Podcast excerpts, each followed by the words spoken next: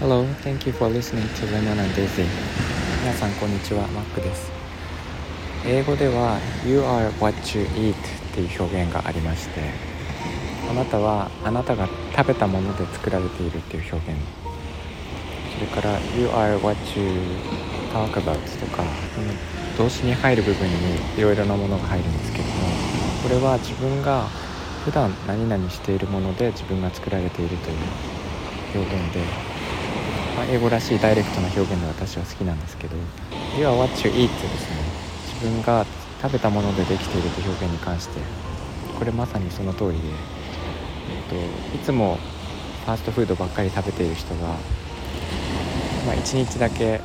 1回だけ健康的なものを食べたからといって健康になるわけじゃないですよね。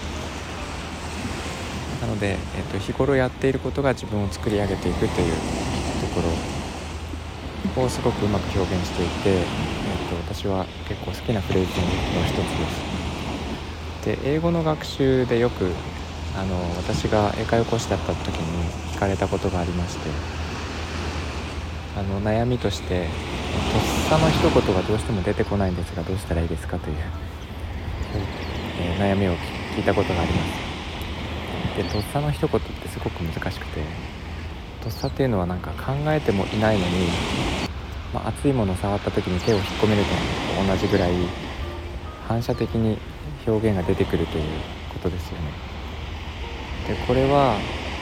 まあ、とっさの表現が出てくるくらいいつも自然に英語を使っていて、えー、夢にも夢も英語で見るし、まあ、とっさの時も英語で表現するぐらい英語を使っているかっていうところの質問をし返すんですが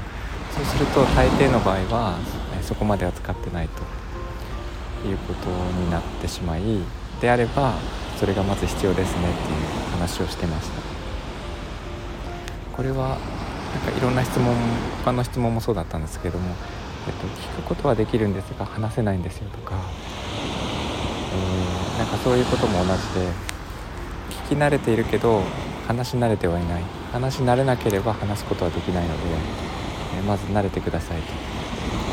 そんなことを言ってました。なので、えーと、自分が毎日一日の中で、えー、それをする割合をどんどん増やしていく、まあ、1日5分でも10分でもいいんですけどそれを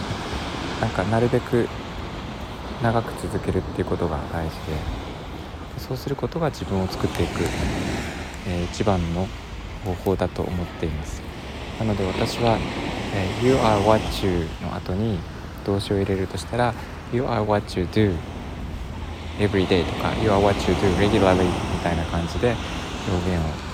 入れる。あなたはあなたが日頃することやることでできていますという、えー、習慣化がすごく大事だっていうお話を、えー、私はしてます。はい。そんなことで、えー、まあ、習慣って本当に大事で、えー、3週間やると、え、身についてきて3ヶ月やるとやらないと気が済まないぐらいになってくるということなのでとりあえず3週間続けてみましょう。ということこれは英語だけではなくて、え何でもそうだと思います。はい、ということで今日はそんなお話をしてみました。え皆さんの、えーとコメントをお待ちしております。では今日も聴いていただきありがとうございました、えー、みんなが優しくありますように Thank you for listening. I'll talk to you later. Bye bye.